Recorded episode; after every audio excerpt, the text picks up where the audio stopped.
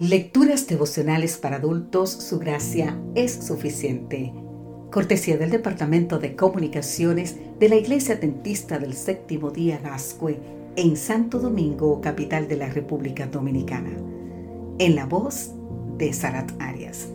Hoy, 2 de junio, Pablo el Casamentero. El libro de Segunda de Corintios capítulo 11 versículo 2 nos dice, porque os celo con celo de Dios, pues os he desposado con un solo esposo, para presentaros como una virgen pura a Cristo.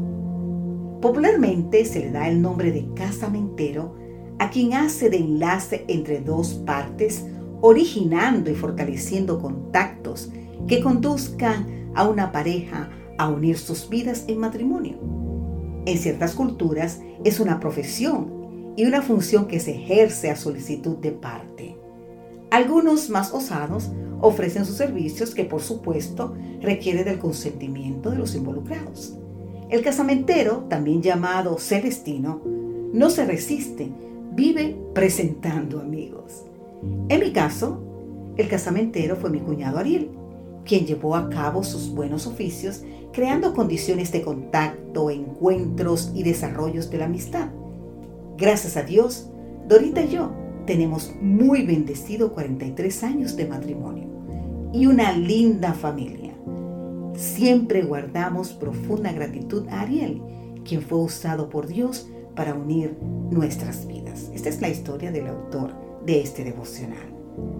La sociedad en los días de Pablo no consideraba las preferencias personales como base de un pacto matrimonial.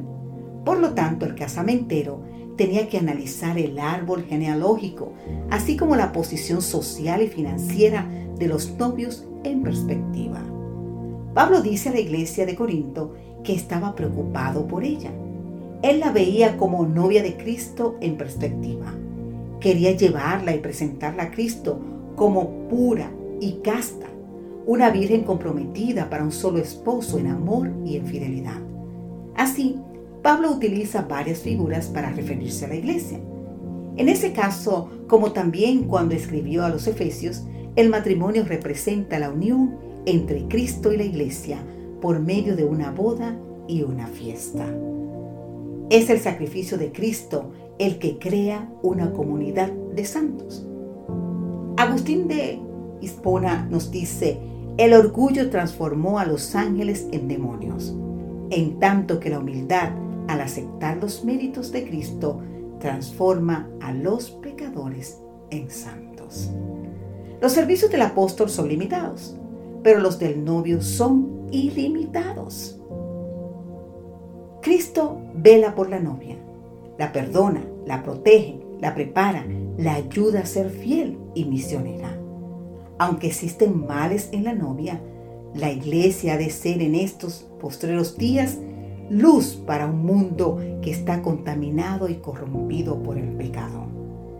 La iglesia debilitada y deficiente que necesita ser reprendida, amonestada y aconsejada es el único objeto de esta tierra al cual Cristo concede su consideración suprema.